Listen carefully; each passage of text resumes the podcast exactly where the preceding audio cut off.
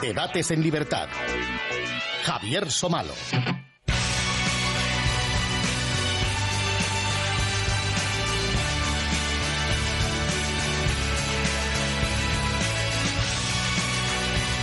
Muy buenas noches amigos y bienvenidos a Debates en Libertad. En casi todos los hechos históricos hay episodios aislados, excepciones, incluso mitos que muchas veces contribuyen a los intentos de escribir otra historia. A veces hasta se consigue.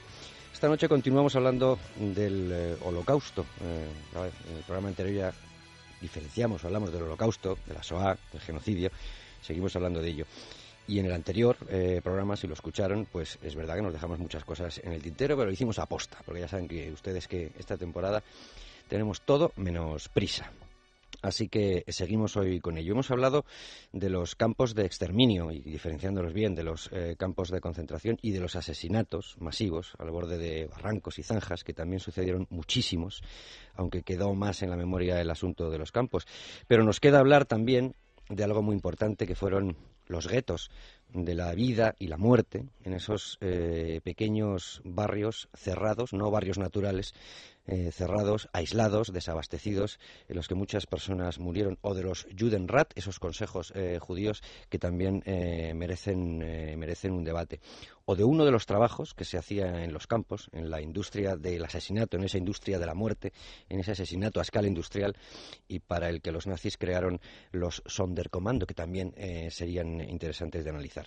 Y también nos tenemos que parar, y quizá esto sea lo más difícil, en cómo algunos trataron de justificar, racionalizar, llámenlo como quieran, lo sucedido durante y después del Holocausto. Mucha gente se pregunta cómo fue posible, por decirlo de alguna forma, que tantas personas estuvieran de acuerdo en matar a tantas personas, muchas más estas últimas, claro. ¿Y cómo es posible que no hubiera una disidencia masiva ante la evidencia de lo que se estaba perpetrando, ante la certeza, en muchos casos, de lo que se estaba perpetrando? o qué preguntas se hicieron y qué respuestas obtuvieron los que quisieron seguir eh, en esa línea. Aquí, como en muchas otras cosas, la perspectiva histórica puede engañar, puede distorsionar mucho la realidad, pero sí que había hacerse una pregunta, ¿cómo y quién consiguió convencer a tanta gente de que la solución final era plausible? Y también nos han enseñado en muchas ocasiones imágenes de miles de judíos caminando en fila hacia la muerte, con docilidad, pero se nos enseña menos que en Auschwitz, en Minsk, en Varsovia y en muchos otros sitios también se conoció la resistencia. Y la resistencia desde el mismísimo infierno en el que muchos judíos se organizaron, plantaron cara al horror nazi y hasta izaron banderas de victorias, o sí, victorias pasajeras y con alianzas variopintas que merece la pena analizar. Se han escrito y se siguen escribiendo muchas eh, páginas en torno a otras figuras que ustedes también habrán oído hablar, la figura del nazi bueno, el arrepentido, o del judío traidor, o simplemente, como comentábamos antes, del judío dócil, sumiso. Y aquí, una vez más, ya lo hemos dicho antes, el cine convencional, el cine de grandes taquillazos, y el tópico de muchas personas, pues han contribuido a fijar casi como estereotipos estas figuras. Algunos supervivientes, bastantes supervivientes, dejaron respuestas que están recogidas en libros a muchas de estas preguntas y nosotros haremos más, trataremos de obtener más respuestas y, por supuesto, trataremos de comprenderlo. Eh, los invitados de la semana pasada accedieron sin eh, ningún tipo de chantaje ni presión a estar con nosotros una vez más y además en, en, en puente, en pleno puente, por eso tenemos unos bollitos encima de la mesa, coman eh, en el momento en el que quieran, de verdad, que yo ya daré la palabra que tenga en ese momento, a que no tenga la boca llena. Graciela Juan, muy, buenas noches, muchas gracias por estar de nuevo con nosotros, que además nos ha traído un librito estupendo. Eh, lo digo porque tiene, tiene unas ilustraciones que la verdad es que sobrecogen. Mm y hoy hablando de los guetos, pues ilustraciones de un niño en una acera, eh, tumbado, moribundo. El pie de foto dice un niño moribundo en una acera del gueto de Varsovia el 19 de septiembre de 1941. Y el fotógrafo escribió para ese pie de foto, la gente pasaba simplemente por delante. Había demasiados de estos niños. Sí, bueno, termina la presentación y te explico sobre el fotógrafo. Eh, inmediatamente, Graciela, puedes terminar, puedes, puedes explicar sobre el fotógrafo. Preséntalo. No, no, no, no, no, te preocupes. Ese es un libro editado en Inglaterra hace unos 6, 7 años. Es un soldado alemán de la Wehrmacht que era su cumpleaños y tenía el día libre entonces él pidió ir a Varsovia, era aficionada a la fotografía. Entonces fotografió todo el gueto de Varsovia. La mayoría de las fotos eh, fijas, no la de las que aparecen en, en la película Gueto, de ese, de ese circo que crearon los alemanes para filmar, son del libro de fotografía de este soldado. ¿Se sabe algo de, ese soldado después? Eh, sí, él lo entregó, a, vive en Inglaterra y él lo entregó. Pero lo más increíble de ese álbum es que le quedaba una foto. Ah, por supuesto que él fue a las fosas comunes, a la parte del cementerio, fosas abiertas donde iban tirando la, cantidad de cadáveres y un poco de cal arriba. También sacó fotos, sacó fotos, de, están en ese libro del galpón, donde iban amontonando los cadáveres y después los llevaban a enterrar. Y la última foto que le quedaba una foto, la saca en un parque de Varsovia a unos cisnes. Esa es la última foto del rollo de foto que sacó en Varsovia. Como, o sea, eso un poco te demuestra eh, que no tenía el sensibilidad. Él está, era aficionado a la fotografía y le pareció a lo mejor lo mismo. En vez de largarse a llorar después de, de 40 o 50 fotos, lo que hace es ir al parque, le queda una foto y saca, en vez de sacar al cielo, al suelo, que es la foto que hay unos cisnes en, un, en el lago. Podemos interpretar como el canto del cisne, que es lo último que hace antes de morir. Ojalá. Bueno, no, queda mal. Bueno, políticamente correcto. Nos acompaña también don Ricardo Artola. Muchas gracias por estar eh, esta noche de nuevo con nosotros. Yo no sé si hemos tenido oportunidad esta semana. Yo creo que sí, porque hemos hecho comentarios de, libros. Alguna, alguna novedad eh, tendremos por aquí. Pero eh, el me pedía mucha gente que hablara de que explicáramos bien lo que eran eh, los Judenrat y diferenciarlo de lo que era la, la, policía que necesitaban porque sobre todo lo necesitaban para el control de los guetos. Muchas veces se les fue de las manos y ahí el Judenrat se convirtió en una célula de absoluta resistencia, ¿no? Pero digo que se ha, mm, se ha hablado mucho del, del Judenrat como la figura eh, y cito simplemente, pues, por ejemplo, el libro, el libro negro eh, de Vasily Grossman y Ehrenburg, el libro negro que se llamaba el libro negro de los judíos soviéticos y que habla directamente de traidores judíos. Bueno, es complicado. O sea, la, la, naturaleza humana yo creo que, que, indica que eso es lo que, lo que haríamos haríamos los, los seres normales y, lo que hacen los seres excepcionales a lo mejor es resistirse. O sea, hay que, hay que ver, y yo creo que en tu introducción hay una cosa, bueno, todo está muy bien, pero hay una cosa que me gusta mucho y es ver la historia en su contexto. Y esto es una cosa necesaria. O sea, tú no puedes hablar de políticamente correcto en los años 40, porque no existía. No puedes habber de, no puedes jugar y que no tenían el conocimiento a lo mejor que nosotros teníamos. claro, claro. Si es sí hay que valorar que la gente no sabía dónde iba, quizá. Claro, si es que eso es la clave. O sea, es que hay que, hay que entender que el pueblo judío lleva eh, siendo perseguido eh, bueno, y exterminado en, en, pequeñas, o sea, no, de una manera tan masiva como en el Holocausto, durante siglos y en muchos sitios, con lo cual, mm, y, eso es algo que se han transmitido, que forma parte de la cultura oral de los judíos, con lo cual no es algo excepcional que surge de la nada, y entonces, hasta entonces nunca se había producido una eh, masacre industrial masiva y de esas dimensiones. O sea, el tamaño del Holocausto también forma parte de su singularidad. Gracias, Ricardo, nuestro historiador que le tenemos ya. Eh, bueno, ya, ya, ya, rendiremos cuentas en algún, momento. Muchas gracias por estar con nosotros. y, por lo menos.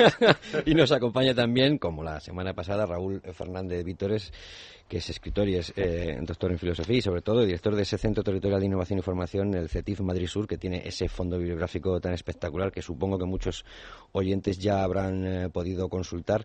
Y Raúl, cuando yo hablaba de la perspectiva y cuando ahora Ricardo nos decía esto, eh, cuando uno se acerca al holocausto y al leer eh, lo que sucedía en aquella época, es verdad que se cuidaba mucho hasta en los círculos, salvo en, aquel discurso eh, famoso de Himmler del que luego hablaremos, se cuidaba mucho de llamar a las cosas de otra manera y, a los judíos les decían que les iban a llevar a un sitio donde iban a tener trabajo y poco antes de entrar, por ejemplo, en una cámara de gas les decían que dejaran en las taquillas y debidamente numerado para que no se les robaran las cosas y, es posible que, en ese momento no, supieran lo que, lo que les esperaba. ¿no? Sí, sí, sí, era, eh, digamos que eh, una de las prácticas eh, comunes era el, eufemismo, ¿no? El llamar a las cosas de, forma eufemísticamente, ¿no? el tratamiento especial, ¿no? Sonderbehandlung, ¿no? Un tratamiento especial era realmente cuando en un campo de concentración un prisionero había devenido, por ejemplo, musulmán. Eso es, lo que hablábamos de la musulmanización, de, que perdía el peso. Perdían peso, ya, digamos, se quedaban totalmente desnutridos y entonces ya no había posibilidad ni siquiera de recuperarlos. Y entonces lo que hacían era llevarlos al hospital, pasaban, venían de los centros de eutanasia que quedaban funcionando, venían eh, médicos expertos, les pasaban un reconocimiento y entonces les daban un tratamiento especial, es decir, se los llevaban al, al, al correspondiente centro de exterminio dentro del territorio alemán o del territorio austriaco. El, caso de, de, Hartheim, cerca de Linz, es famosísimo.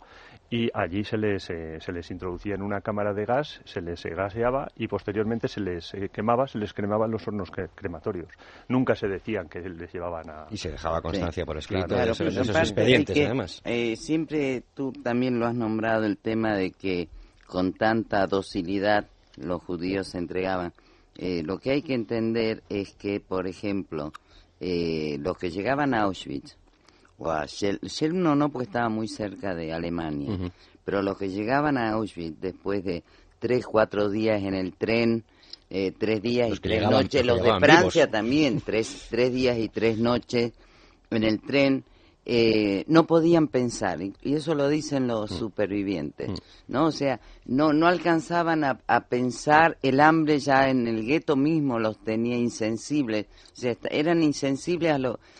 Un poco envidiaban a los que ya habían muerto, muchos de ellos, pero eh, no, no tenían otra posibilidad, bajaban del tren, del tren o en los guetos, totalmente destrozados, hambrientos, ya habían perdido a su familia y aparte no podían enfrentarse al, ejército alemán, ni siquiera la policía del gueto, que también estaba armada. Con la voluntad completamente armada. Si les parece, vamos a hacer eh, lo que hacemos siempre, eh, y es, eh, gracias a Luis Fernando Quintero, periodista y escritor, que ya hemos asistido a la presentación de su libro, luego lo recomendamos otra vez, eh, periodista y escritor, eh, al resumen de lo que fue Debates en Libertad con estos tres mismos invitados la semana pasada.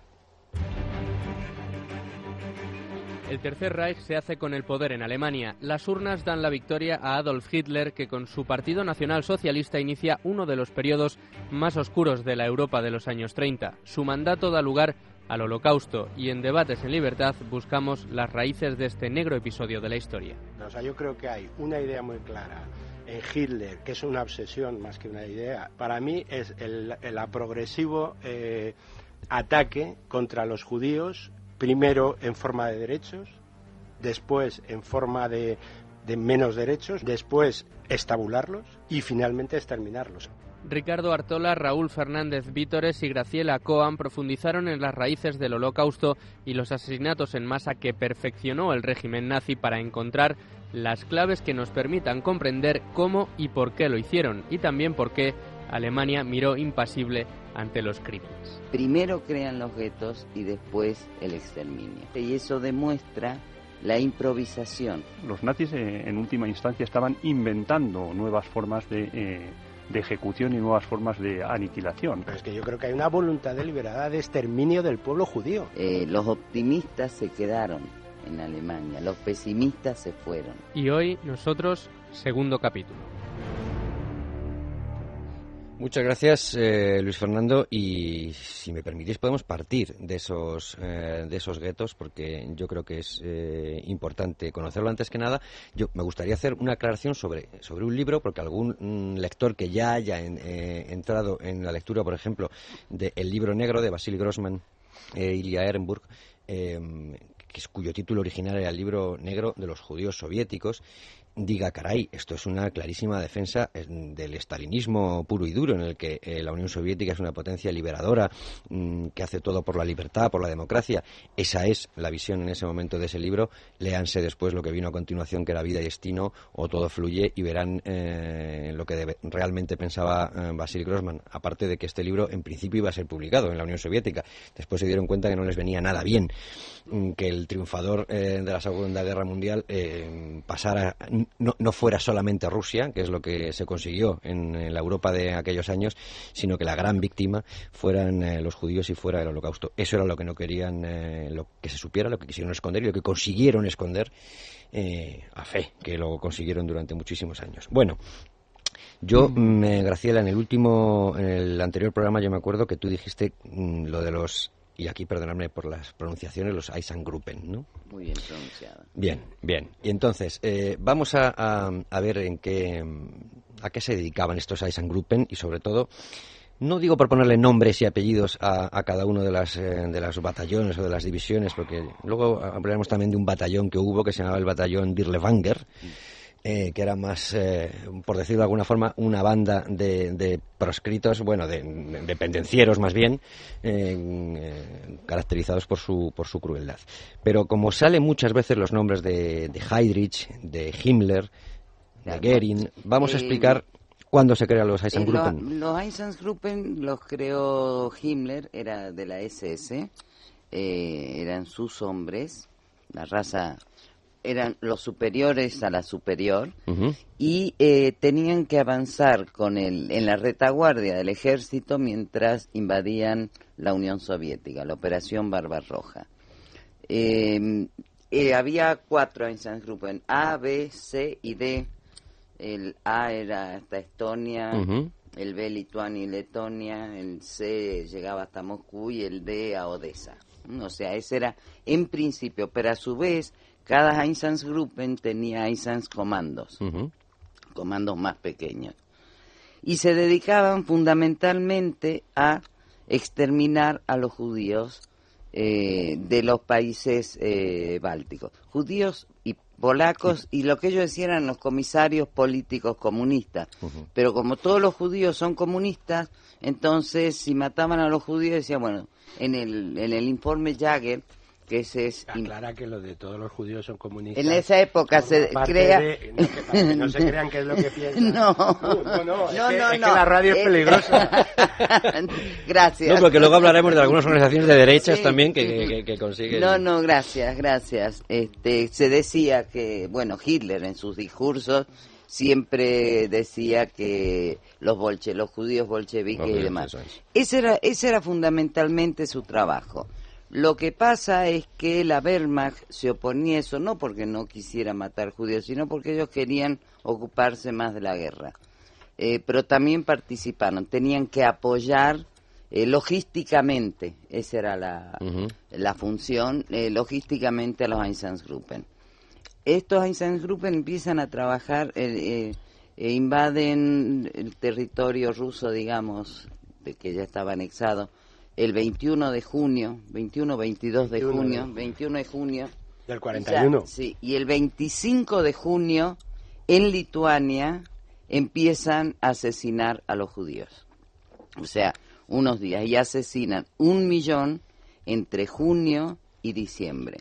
Aclarar que eh, la, la solución al problema judío es del 20 de enero del 42 ya cuando Richard, eh, Richard Heydrich, Heydrich. Heydrich. Me da, ya me da vergüenza pronunciar. No, no, aquí que nos, que nos entendamos y luego nos eh, corrigimos. Hace esa reunión en el lago de Vance, ya los Einsatzgruppen llevaban asesinados casi un millón, digamos personas, digamos 90% pueden haber sido judíos. Pero el ensañamiento era tal que, eh, por ejemplo, se enteraban que había una familia judía a 200 kilómetros de una ciudad más grande y hasta ahí se iban a buscar ahora hablamos 200 kilómetros que son una hora, un poquito. En aquella media hora, yo, no, una y media, vale, bien. No. este, pero en aquel tiempo les llevaba un día o más con los caminos que había. Pero iban a buscar a donde había una familia judía para exterminar. O sea, estamos hablando del 41. Eh, hasta eh, diciembre. Siguieron asesinando. Yo aquí tengo una duda. Antes de, de, dar algún detalle sobre ese discurso de en Poznan o Posen o para Posnania. ¿eh? Posnania también podría ser, que, es de, de, octubre del 43 y es en el que se, legitima y se anuncia eh, sin ambajes el, exterminio eh, ante las SS, ante, ante, ante, muchas personas, ese discurso secreto eh, de Himmler.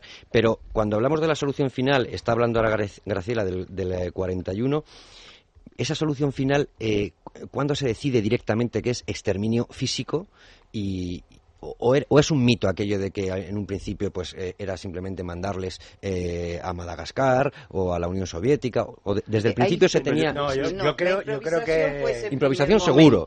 nada más creo. Yo creo que la fecha se puede fijar en enero del 40 eh, tú te sabes el día yo no me lo sé. El 20, el 20 que yo pues, cumpleaños un día antes. ah bueno el, 20 de enero del 42 es, es la conferencia de Bansi que es una reunión eh, siniestra porque es como si de repente ahora un gobierno decide, oiga, tenemos que resolver este problema X que sea político, económico, lo que sea, y aquí tienen que ir representantes de todos los eh, ministerios importantes concernidos. Ministerio de Transporte, Ministerio de Economía, Ministerio de tal, y eso es lo que hacen en definitiva. O sea, desde el punto de vista de los nazis, para nosotros nos espelunda todavía al pensarlo, pero desde el punto de vista de los nazis es una reunión administrativa, digamos, y, donde, la burocracia cuando llegan allí dicen, oiga, ¿y cuántos, eh, eh, cuántos judíos podemos trasladar eh, en tal no sé qué? Y por eso hay un representante del Ministerio de, de, Transporte, digamos. O ¿Qué hacemos con los medios judíos? O sea, los que son medio alemanes, o sea, eso no se los puede matar. Sí, Pero vamos, yo, yo creo que la, la, decisión es anterior, o sea, porque la conferencia de Bansi, la conferencia que es el 20 de enero, es una conferencia... Es una, es una conferencia de coordinación de la, de la solución final. Yo creo que aquí hay fechas, eh, vamos, el, exterminio, el, digamos, el genocidio del pueblo de los judíos eh, comienza, está íntimamente asociado a la Operación Barbarroja.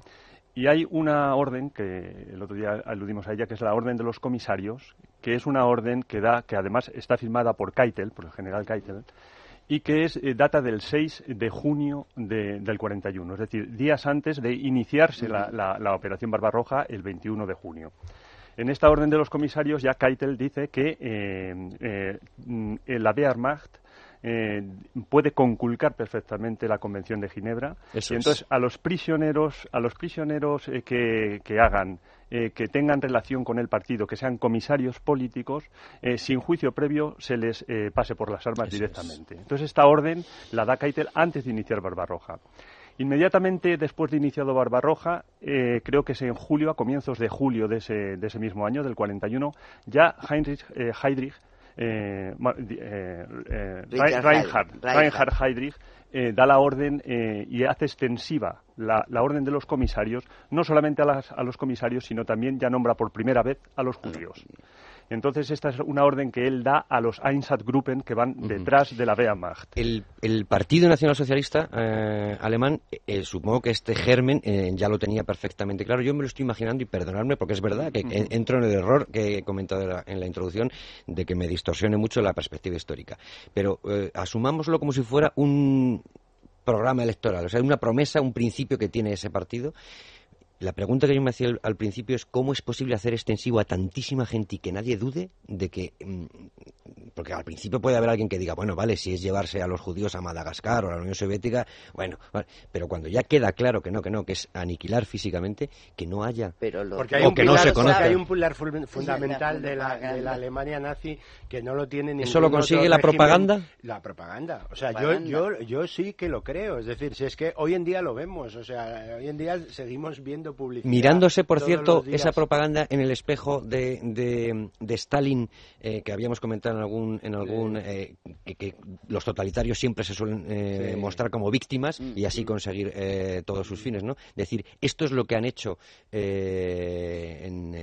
con los kulaks, esto, esto es lo que harían con nuestros hijos. Cuando vemos testimonios de oficiales justificándose, ellos lo hicieron mucho peor y a nuestros hijos les harían algo todavía peor. Sí, claro, claro, sí, sí. Se consigue con eso a tantísima gente. Pero no solo eso, no, perdona que te interrumpa, no, te olvides que mm, los nazis sacan a los judíos de la vista de los alemanes. Claro. Los sacan a Polonia, a Riga, muchos de ellos los llevaron a Riga antes de exterminarlos en Chelmno, que fue el primer campo que crearon. Por eso Hitler para el programa de eutanasia oficialmente en el 41, pero a partir de ahí sigue el programa de eutanasia, que es la época de la, eutanasia salvaje, donde ya los matan de hambre, con inyecciones o, lo que sea. Pero lo que él se da cuenta de que para que su pueblo, el Volk, así se pronuncia, eh, lo siga y crean en él, tiene que sacar el horror del, del, del, pueblo alemán, de la vista del pueblo alemán.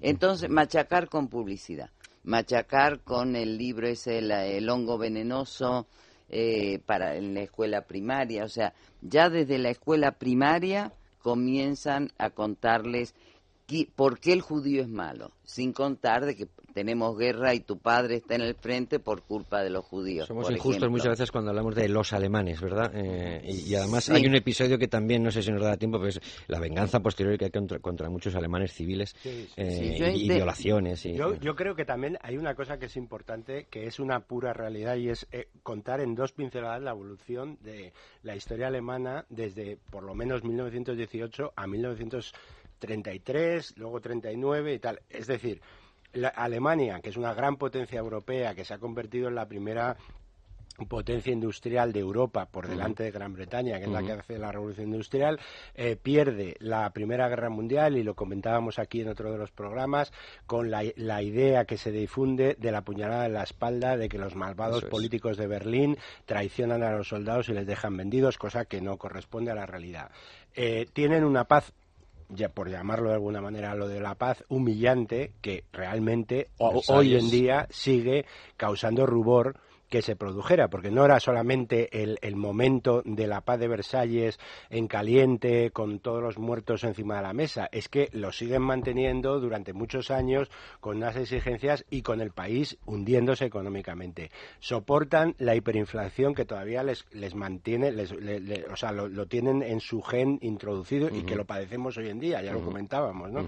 y, y, llega un señor, por llamarlo de alguna manera, eh, que les promete una, eh, una nueva Alemania y una Alemania fuerte y una Alemania que vuelva al, concierto de las naciones. Entonces, eso es lo que tenemos que, entender. Y además no solamente se lo promete, sino que en muchos aspectos lo cumple, porque realmente los primeros 100 días de Hitler son espectaculares desde su punto de vista. O sea, cuando hoy los políticos dicen no puedo hacer nada porque tal, yo no, no, o sea, no les voy a dar como referencia a Hitler en, en casi nada, pero en, lo, en términos de las acciones que hacen, en 100 días son espectaculares. Entonces, eso es, eso es a lo que llegan. Y de hecho, el momento álgido de la, de la popularidad de Hitler es en junio de 1940, que es después de esa victoria clamorosa contra Francia. Entonces, ese es el contexto en el que hay que ver las cosas. Una cosa que me ha parecido, esta aclaración es eh, importantísima. Y, eh, y, lo uno a, algo que ha dicho antes Graciela para ver si yo consigo comprenderlo. Desde luego al pueblo alemán nunca se le dice que se va a asesinar en masa a los judíos, si no me equivoco. No. Se dice a las, a las élites.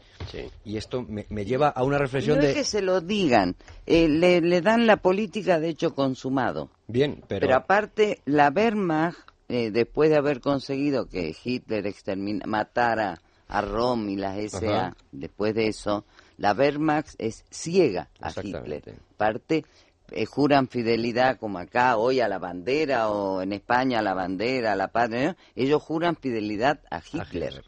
Es él la figura que Goebbels logró meter en la cabeza de la gente. Una primera explicación de esto que puede ayudar a comprender es, de Hannah Arendt, que dice que la mezcla eh, terrible es el populacho Mm.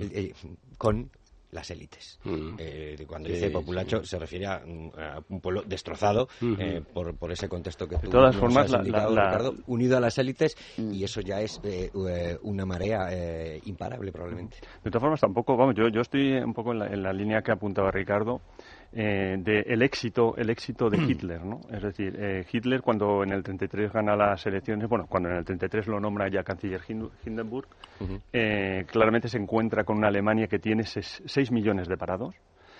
Eh, curiosamente son casi 6 millones de judíos los que mueren en el holocausto, pura coincidencia, pero se encuentra con 6 millones de parados y claramente pone en marcha todas unas políticas keynesianas, como muy bien apuntaba el otro día, ¿no? junto con es, es Hitler y Roosevelt los que acometen las políticas keynesianas de, de- de empezar a, a- a reactivar la economía y a, y a dar a la máquina de hacer billetes. Entonces, claramente eh, eh, militariza la la, a la fuerza de trabajo y lo, lo que hace es acabar con el paro. Si en el 38 se hubiesen hecho elecciones generales en Alemania, seguramente el partido nazi habría ganado por mayoría absoluta. Y lo que no podemos tampoco eh, decir es que no sabía nada el pueblo alemán. O sea, el pueblo alemán sabía en la medida en que quería saber y no sabía en la medida en que no quería saber. Es decir, si tú tienes un vecino judío y resulta que por arte birli birloque desaparece toda su familia de- de- del piso y a los eh, tres días te ofrecen el piso a un, a un como una ganga. No, perdona. te- perdona. Raúl, no, no, si es que estoy completamente Claro. de acuerdo, pero si es que voy más. Es que tú vas por la calle y, es, y unos camisas pardas están apaleando a un rabino. O sea, no tienes que esperar a que te, a que te ofrezcan tal, ¿no? Estoy completamente de acuerdo, pero quería aclarar que que no es que no es tan sutil como para que tú te apropies de la casa de un judío que tal, que es que apaleaban a un Pero rabino. funciona el miedo Quiero ahí, decir, claro, a un señor, a un señor venerable con una barba Claro, pero- eh, eh, de 60 o de 70 años, que supongo que es la edad que, Mm. que- bueno, habrá rabinos más jóvenes, Sí. pero bueno, quiero decir, el- la imagen del rabino y al que le están apaleando unos chavales de 20 años con una camisa parda. Eso es una escena que se da en la Alemania de 1933. Claro, pero- O sea, es por, por mayor abundamiento en lo Volviendo tuyo, ¿eh? al, al lenguaje, al lenguaje utilizado, los desplazaban al este para trabajar.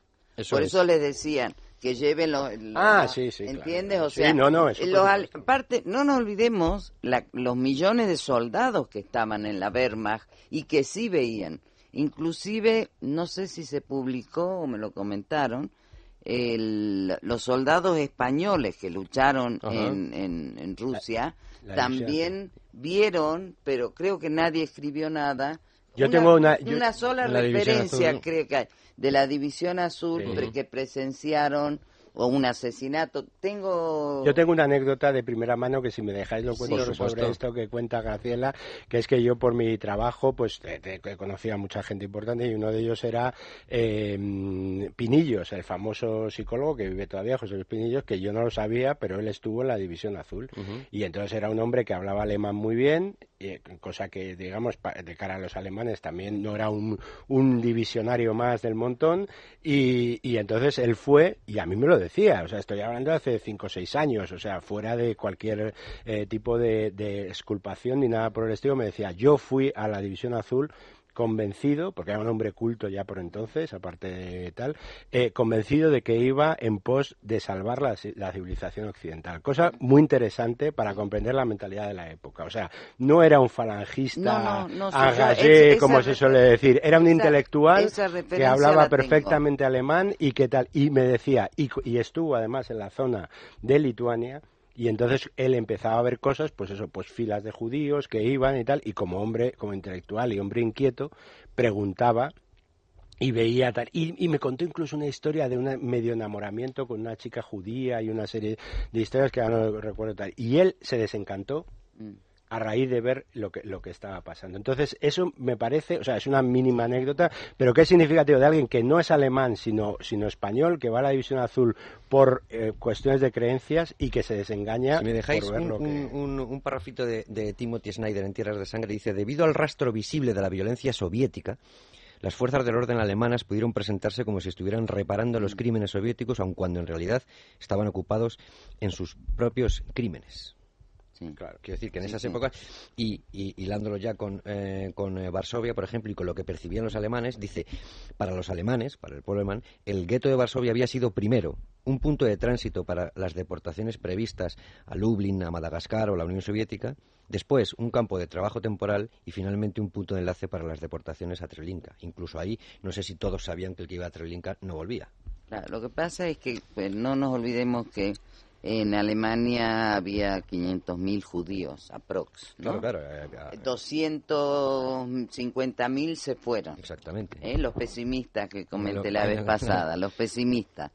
Entonces los alemanes, los austríacos también creo que eran 250.000. Pero cuando entran en Francia, muy pocos judíos, pero cuando llegan a Varsovia, cuando llegan a Polonia, se encuentran con 3.300.000 judíos, creo que eran. Claro ¿Y qué judíos eran? No eran los judíos que ellos conocían de Alemania, señoritos, intelectuales, médicos. Eran hasídicos, ultraortodoxos, con los peyes, con los rulos acá en la y pobres, frente. Y pobres. Y pobres, entonces... Y por tanto malolientos y, harapientos. Y sucios eran, ¿no? Entonces, ese, ese es el gran shock que sufren, comillas, los que no me ven, ¿eh? Y que, que con el que se encuentran los alemanes cuando entran en Polonia sobre todo Polonia, ya no tanto con Rumania, Hungría, o sea, el resto de los la Zona de, la zona del gobierno a partir del 41. Claro, pero hay que tener en cuenta, eh, o sea, absolutamente lo que dice García, pero es que hay que tener en cuenta que esta gente tiene familias en Alemania, tiene permisos, vuelven a sus casas de permiso, mandas cartas, hacen fotos, mandan fotos en las cartas. Es decir, que, que, la gente, aunque hubiera censura, aunque fuera un, régimen totalitario, eh, y aunque hubiera una cierta censura, la gente se enteraba de las cosas. Y les decían, no, los judíos son como nos lo ha contado Goebbels. Sí.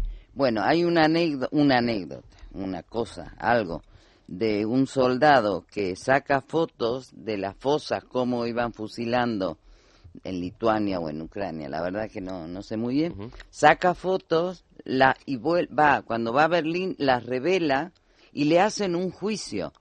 Porque él estaba prohibido terminantemente fotografiar todo eso y encima la inconsciencia de él es haberlo llevado a una casa, porque antes no es como ahora, que lo vemos en el ordenador, mm. haberla llevado las fotos para que la vea el dueño de la casa de fotografía cuando la reveló, la familia los amigos, y él le dan la de baja del ejército. Mm. Lo sancionan va preso creo que tres meses y como estaban gente en el frente oriental, este, lo, sacan. pero estaba prohibidísimo, pero con sanción, ¿no? O sea, nadie tenía que saber.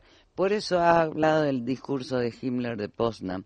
Hay una parte que él dice que nadie eh, ha escrito ni escribirá jamás, o nadie sabrá jamás, porque él piensa que no va a quedar nadie para contarlo. No es que él no quiera que nadie lo cuente, él dice, una historia que nadie, algo así. Dice, deseo mencionar aquí con la mayor claridad en, eh, capítulo, en un capítulo particularmente difícil. Entre nosotros debe ser mencionado una sola vez, con mucha claridad, pero en público nunca hablaremos de ello. Al igual que dudábamos poco el 30 de junio del 43 a la hora de cumplir con nuestro deber y mandar al paredón a los camaradas, a los camaradas que habían actuado mal, las purgas de las que hablábamos eh, en el programa pasado, poco hemos hablado de ello ni tampoco lo haremos jamás. Entre nosotros había, gracias a Dios, un don innato de tacto, de forma tal que nunca hemos conversado sobre este asunto, nunca hemos hablado acerca de él. Todos nosotros nos horrorizamos, pero también todos supimos que volveríamos a hacerlo de nuevo si así se nos ordena y si fuera necesario. Me estoy refiriendo a la evacuación de judíos, al exterminio del pueblo judío. El pueblo judío será exterminado. Está claro, está en nuestro programa. Eliminación de los judíos, exterminio. Y lo llevaremos a cabo. Este es el famoso discurso en, en, en, en octubre del 43, exactamente. a, mí me gustaría insistir en, el tema eh, utilitario por parte de los del régimen nazi porque a mi modo de a mi modo de ver y tal y como yo lo entiendo a mí me parecen unos eh, utilitaristas eh, absolutos, ¿no? Es decir, utilizaban los elementos que tenían a su alcance, experimentaban y creaban en la medida en la medida en que iban experimentando y descubriendo nuevas cosas. Lo hacían cuasi científico, ¿no? Eh, exactamente. Entonces, el tema este de por qué el judío mayoritariamente, ¿no? Yo creo que por qué el judío mayoritariamente, primero porque existía una judeofobia o un antisemitismo, como lo queramos llamar, extendidísimo por toda Europa y el judío, en la medida en que era judío, eh, no presentaba tantos problemas como cualquier otro hijo de vecino. Entonces, eh, voy a contar, por ejemplo... Un pueblo. Exactamente, Claro, un pueblo sin una organización ese- ese es el eh, aparente, ¿no? Sin- tenían, tenían no porque los como- judíos estaban organizados, tenían, tenían una sociedad civil muy viva y muy rica. Quizás les faltaba un Estado, que es lo que ahora tienen, ¿no? Y es lo que, de alguna forma, por lo que se debe luchar, a mi modo de ver. Pero O no eran una clase, como pasaba en la Unión Claro. Soviética. Sí, sí, sí. Que no eran clase. ¿Pero por qué? ¿Pero por qué mayoritariamente el judío? Voy a contar la historia del, del, del campo de, de Saimista. Eh, sabemos que una de, quizás tú lo sabrás mejor que yo, eh, Ricardo, una de las razones de por qué Hitler eh, pierde eh, la guerra, mm, no llega hasta Moscú, es porque quizás empieza demasiado tarde la invasión de, de la Unión Soviética, ¿no? Entonces, ¿por qué empieza tarde la invasión de la Unión Soviética? Pues básicamente porque la insurgencia se- serbia da un golpe de Estado en Yugoslavia y entonces depone al, al príncipe, al, al regente, que en- por aquel entonces era Pablo, y eh, eh, nombran al heredero, que era menor, a Pedro, eh, el, nuevo sucesor, ¿no?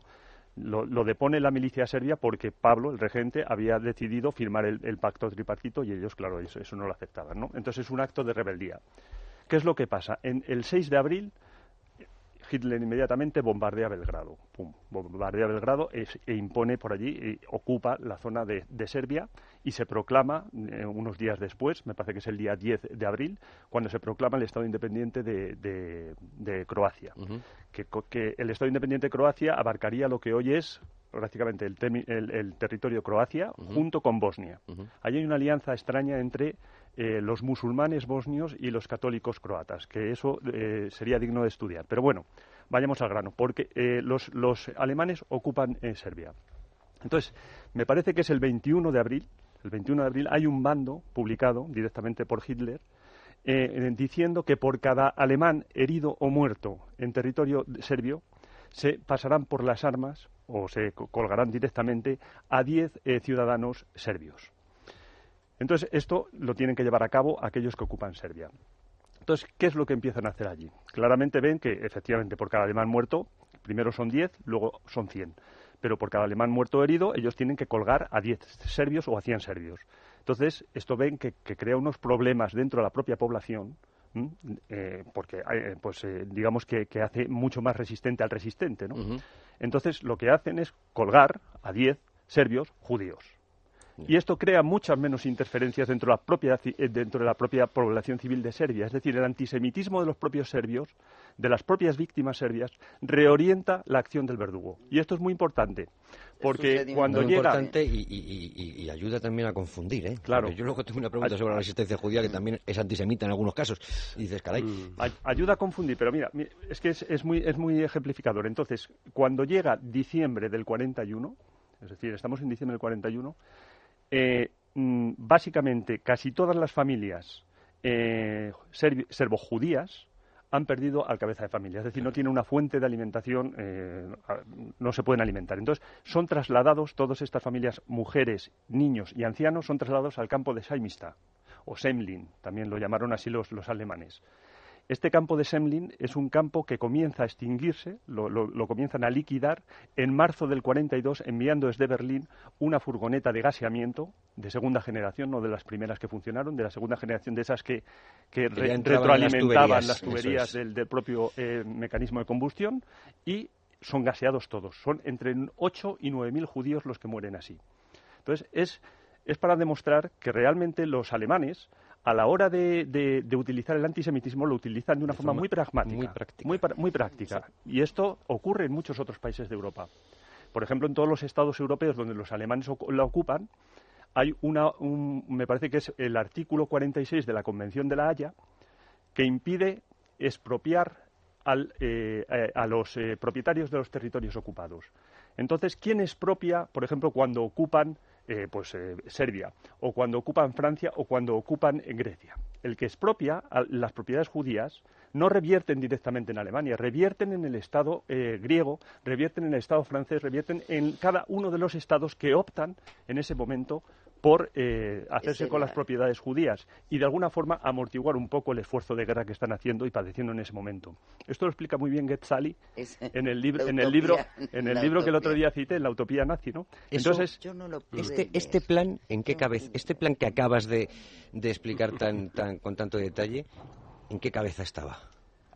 ¿Estaba en la cabeza de Hitler? Yo, yo creo que estaba. Sí, sí, sí. Pues Sí, digo, sí, digo- sí, no, no, me refiero, Sí, sí, sí. me refiero a este plan de, de hacerlo todo tan práctico y de que Ah, no, tenía un equipo. o- En- o en eso ya- en su ministro, en su ministro de Finanzas, en su ministro de Economía. Tenía un yo- yo ministro creo- de Finanzas y claro de que sí. Economía que ojalá lo... Sí, sí, sí. Bueno, eh, tenía muy buenos ministros. No, que- sí, sí, bien, bien, no, pero no, sabían se aplicar a la perfección, No, no, que- se la, sabían cómo hacer para que Francia pagara eh, lo que- y de qué manera y, y cómo lo pagara, ¿no? O sea, sobre todo Francia es lo que más, más leí. Hombre, es que Francia es, es una gran potencia. Pero a los soldados, entonces, eh, Goebbels- no Goebbels, sino mm, Goering, Mm. por ejemplo, había dado orden de que todos los soldados pasaran por Francia y les autorizaba no sé cuántos kilos de paquetes que pudieran llevarse, El- a el- mandar a la familia. Mismamente el artificio es las letras del tesoro del Sí, Reich. sí. Es decir, Sí. que eran un papel eran puros papeles Con la falsificación eh, de libras, que les funciona. nominados no nominados en marcos alemanes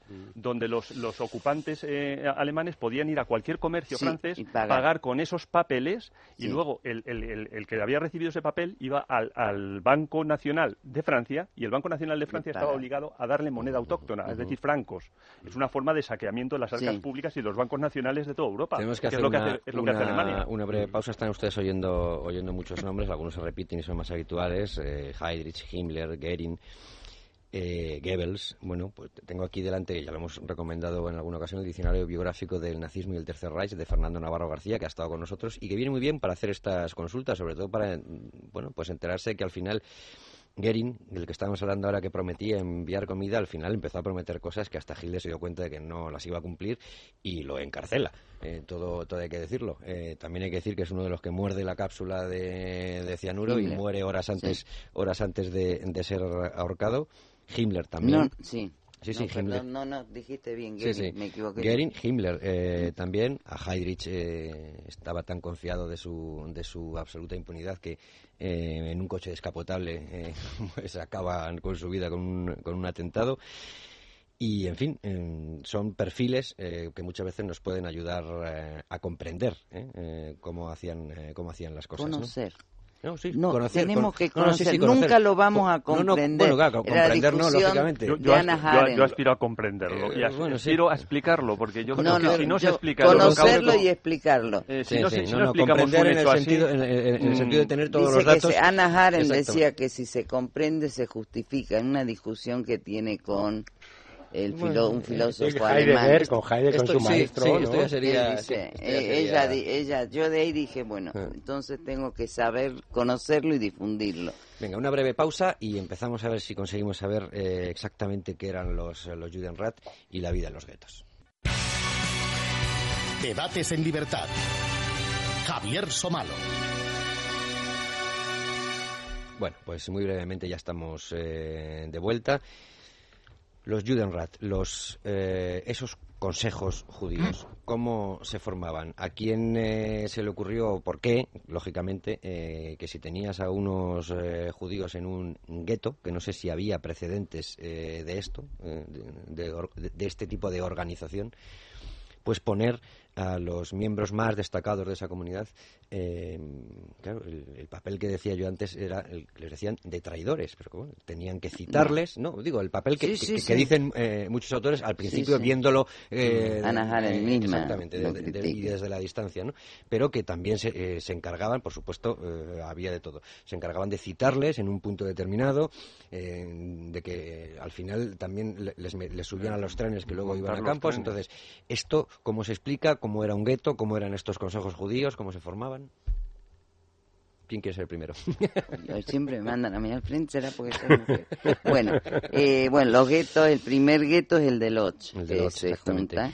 El, el presidente del, que no se llamaba Judenrat en Lodz, se llamaba Ansel, bueno, eh, el del Judenrat era Rumkowski, el gran, el gran Rumkowski, que este se hace nombrar, o sea, él no era nadie en la dentro de la comunidad judía, había otra gente mucho más importante, pero él se adelanta en una entrevista con los nazis y dice, yo me hago cargo, y lo nombran. Cuando los judíos vu- vuelven con la respuesta de quién iba a presidir el Judenrat, le dicen, ya está.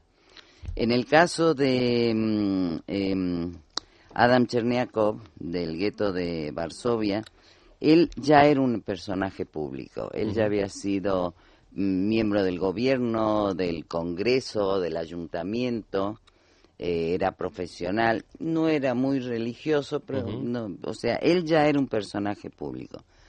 Y eh, hay otros, eh, Gens, que fue el, el presidente del Judenrat de Vilna, que también se autonombró, eh, pero yo, yo no, no los condeno.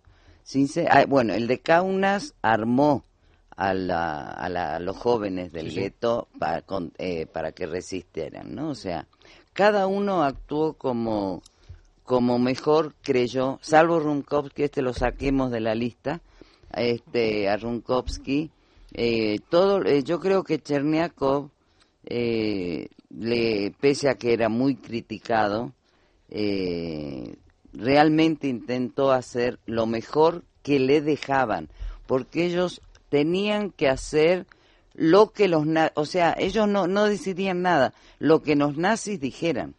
Ese era, ese era eh, la, la, función del Judenrat. Y dentro de todo eso, yo creo que eh, eh, han hecho lo que han podido en el momento que estaban viviendo. hubo cuando ya le empezaron a pedir las listas de, para, de judíos para deportar de cada gueto, algunos guetos se negaron y mataron a todos los del Judenrat. Runkovsky se suicida. Exactamente. Y eh, también eh, Cherniakov. No, Runkovsky, Cherniakov se suicida. Adam Cherniakov y Runkovsky los llevan, eso sí, en un tren de pasajeros, eh, con su segunda mujer y su séquito dice, Schneider, perdóname Graciela, a los alemanes no les era nada fácil encontrar personas que representaran a las élites judías y que estuvieran acostumbradas a pactar con las autoridades locales. Parece que escogieron mal el Judenrat inicial de Minsk, más o menos al azar, y lo escogieron muy mal. Y el Judenrat al completo cooperó con la resistencia. Y a finales del 41 y principios del 42 los judíos que querían escapar del gueto podían contar con la ayuda directa del Judenrat. De todas formas, también eh, esto, bueno, los Judenret, eh, los Juden, eh, bueno, los consejos judíos están directamente, directamente, directamente relacionados con la creación de los guetos en, en los años, en los años 40, que es cuando se crean todos, en el año 40, ¿no? los años es la necesidad de controlar a tanta gente sin efectivos posibles. Efectivamente, que lo has dicho. mérito de Rumkowski quizás sea, ¿no? Que es el primer, el, el, digamos, el, el gueto de Ush es el primer gueto o Lodge el gueto de Lodz es el primer gueto que se crea en, Polonia y mérito Runkowski quizás sea, pese a toda su, la brutalidad, lo que supone eh, mandar listas de niños directamente para que los gasen en, en Heumno, pues quizás sea eh, que, mantuvo el gueto hasta, hasta agosto del 44. Esto no ocurrió con ningún otro gueto en, Europa. O sea, estuvo a punto de, superar la guerra. Sí. ¿Mm? Eh, eh, la mayoría de los guetos que se forman en, en, 1940 son liquidados en el 43, se liquidan todos, o sea, ya no queda ningún gueto prácticamente. Pero el gueto ya es, eh, yo lo, lo, comentaba al principio, era un punto de tránsito para ver qué hacían con ellos en el futuro. ¿De qué manera? Era, eso. Era, eso de, era de qué o era ya les mataré después, de momento no, no, porque no me da la máquina. Tenían que eh, concentrarlos. O sea, en el gueto de Varsovia... Una selección. Eh, exacto, pero en el gueto de Varsovia no había solo gente de, de Varsovia o de Polonia. En el gueto de Lodz, Uch, Uch, lo mismo. O en el gueto de Vilna. En Vilna llevaron a los alemanes, por ejemplo.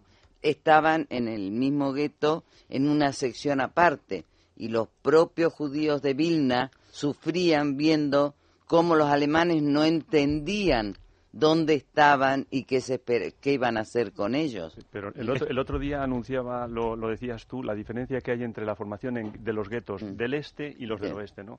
Es los guetos de Polonia se, se hacen, mm, digamos, primero se hace el gueto, se los concentra y luego se los liquida. Esto está dentro, digamos, del esquema que propone Raúl Gilbert en su libro La destrucción de los judíos europeos, cuando dice que claramente ahí hay un, hay un, un plan, o sea, una estructura de, aniquilación que pone en marcha un- un- los estados, eh, en este caso el Estado alemán, que es, primero, definición del judío. Eso Ahí es. están las leyes de Nuremberg y toda la, toda la legislación que, que define lo que es un judío, lo que es un medio judío, los mislinge, ¿no? Los, los, Sí, los semijudíos, los estos que llamabas. ¿eh? Definición del judío. Una vez que tenemos al judío definido, viene la expropiación de sus bienes. Esto es muy importante. Tanto en Occidente como en Oriente se expropiaron los bienes de los judíos.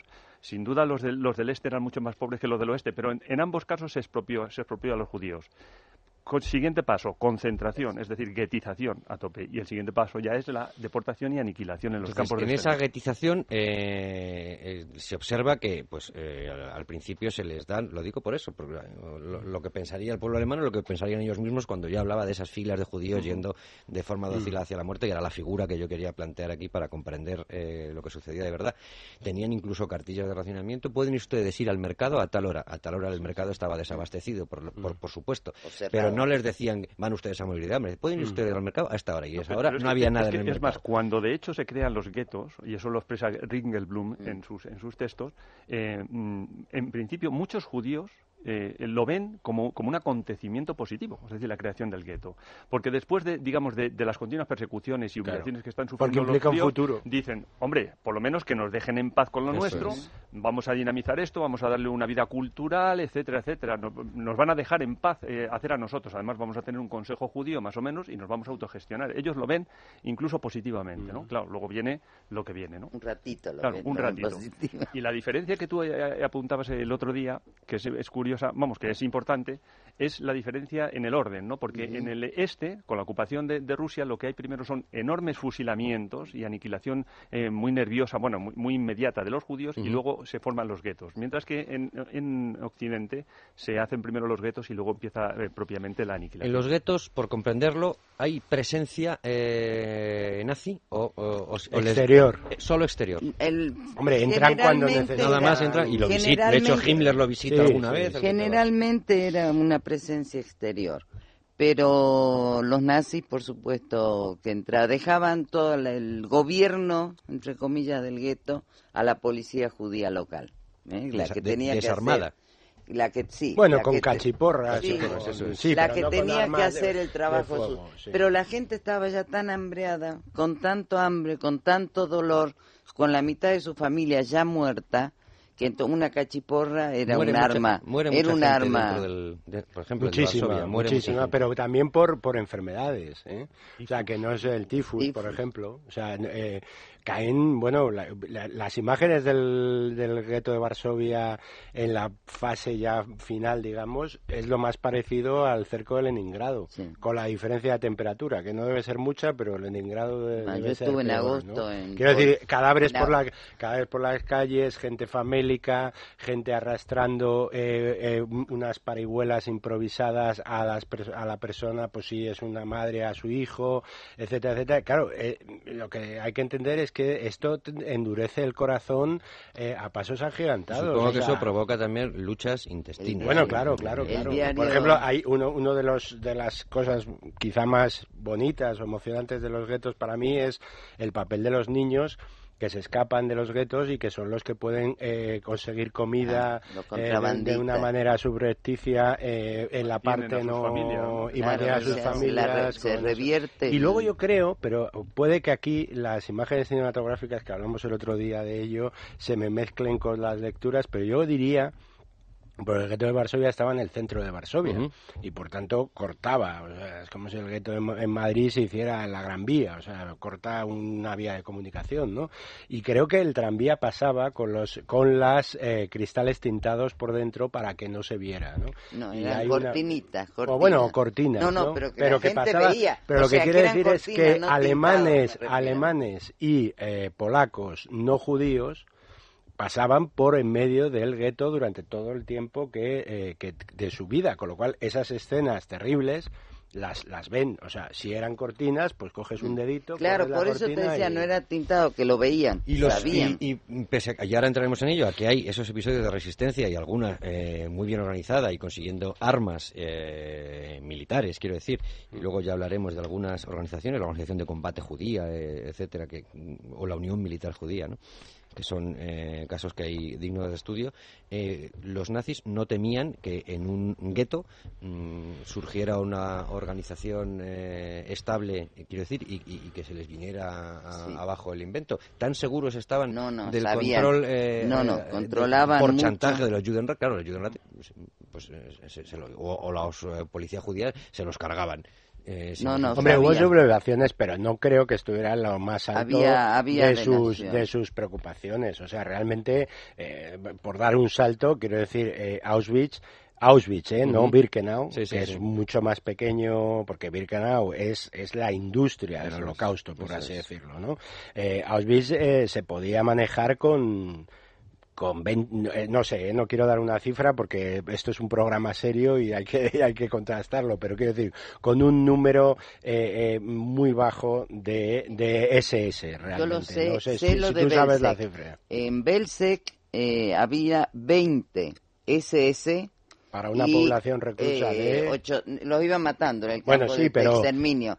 Para, y el resto eran ucranianos. Exacto, bueno, los terribles, los terribles pero cuando Empiezan, cuando empiezan la deportación del gueto, cuando lo van a visitar a Cherniakov y le entregan la lista de lo que tiene que hacer, los soldados que entran al principio al gueto son lituanos, letones, ucranianos, y no son ni polacos ni alemanes. Y la gente del gueto no sabe hacerse entender con ellos. Ah, Decirle, o tengo permiso de trabajo, o yo soy médico, o yo soy de Judenrat. Al respecto está muy, muy bien el diario de Mary Berg, que es una niña, tenía 15 años, 16 años, que eh, ella estuvo en el gueto de Varsovia, su madre era norte, es, bueno, era norteamericana, y ella la sacan, puede salir con la familia, a Estados Unidos. En enero se traduce su diario, estaba en polaco. En enero traduce en su diario al inglés y se publica en Estados Unidos. Y en febrero del 45 se hace una edición en castellano en Buenos Aires, que yo la tengo. Antes de que termine la... No, ahora lo editó de Editores, él lo editó, o sea, una buena edición, esta es... Pero y, ella, ella cuenta, y ella no habla mal de Cherniakov, ella es una de las que entienden el duro papel que tiene que hacer. Mm, era querido y no querido, vivía bien, él tenía derecho a usar un coche, salvo cuando lo van a visitar los alemanes y le dicen a partir de mañana 6.000, no 6.000, no 10.000 judíos en la Unschlagplatz, las, famosas ¿eh? listas, ¿no? que, entreguen las listas. números de trabajo, al final ya cuando están liquidando el gueto de Varsovia, los que no tenían un número de trabajo, pues eh, eh, eran candidatos a, las listas de deportación. Claro, pero por eso digo, los soldados eran lituanos, letones, y era uno también, uno de los problemas era que los judíos del gueto no podían comunicarse con ellos. O sea, son tonterías, a lo mejor son detalles mínimos. No, y, muchos de estos, no necesariamente de los guetos, pero también de los campos de exterminio, eh, estaban ahí por ser eh, presos comunes, o sea, delincuentes comunes, ¿no? Sí, había lo gente cual, Lo cual no es, no es nada anecdótico en la, en la terrible vida de un campo de exterminio eh, porque quiere decir, tiene que no, no, es lo mismo, mm, aunque sea brutal lo que vamos a decir, que nos pongan a nosotros de, vigilantes en un campo de exterminio a que pongan a un delincuente que ha matado. Yo no he matado a nadie, supongo que vosotros tampoco. Todavía que no. que no ha. No, no, pero, pero que eso es, que eso es importante. Quiero decir que, que, la, la cosmovisión de un delincuente, mm. eh, y no, es, no se trata de criminalizar a nadie, no es la de un ciudadano normal. que había eh, capos y estos asociales, como los llamaban, eh, que llevaban desde la creación de Dachau. O sea, estaban presos ahí por haber asesinado con, aquellos 20 años de cárcel y llegaban y ya llevaban en un campo de concentración, de trabajo, como quieras llamar, cuando ya llegan a Auschwitz, eh, ya, ya tienen 6, 7 años de, de experiencia, ¿no? A, mí me gustaría que explicásemos un poco el, el, tema de Auschwitz, porque cuando se habla de Auschwitz, claro, ya es una, pala- es una palabra icono y, eh, en y es que Auschwitz es como dice Primo Levi, en, en- ¿no? Es- era un universo, ¿no? Como dice el, el universo concentracionario de Auschwitz, ¿no? Sí. Hay un libro al respecto. Sí, sí, sí. Eh, eh, Auschwitz eh, era, en, en- en principio, eh, empezó siendo un campo, un campo de concentración para prisioneros eh, básicamente polacos. Los primeros son los que vienen de la, de la cárcel de Tarnów, o sea, y eh, era un campo de concentración y se constituye en un, en un, en un cuartel, antiguo cuartel eh, polaco en las afueras de, de- del propio De Osiewicz. Osiewicz. Os- Bueno, bueno. Se dice, ¿no? En polaco. Bueno, Sí. a tres, a tres kilómetros de Auschwitz está lo que, lo que es eh, Auschwitz II, que luego se llamó al final, ya en el 43, o eh, Auschwitz-Birkenau, que era Birkenau. donde estaban las, las cuatro cámaras industriales de gaseamiento y de cremación. Había una pequeña en Auschwitz, ¿eh? En Auschwitz, En Auschwitz se, hizo en el mortuorio, eh, ahí está la 1, que es eh, en eh, todos los campos de concentración, la mayoría de los campos de concentración, no de exterminio, en Alemania tenían, como es natural, pues un mortuorio y, un, y, hornos crematorios donde cremar los cadáveres para que no hubiese infecciones, ¿no? Entonces en Auschwitz I también se hicieron un mortuorio y, no- y un- y hornos de cremación. Ese mortuorio, en un determinado momento, precisamente por el experimento del ciclón B al que aludíamos el otro día, pues eh, se convierte en cámara de gas y también y se aprovechan los, los se adaptan mejor los, los hornos crematorios. Esa sería la primera cámara de gas en Auschwitz I, que es el, el campo primero de concentración. En Auschwitz-Birkenau estarían las cámaras de gas, eh, eh, bueno, pues el, el 2, la 2, la 3, la 4 y la 5. ¿m?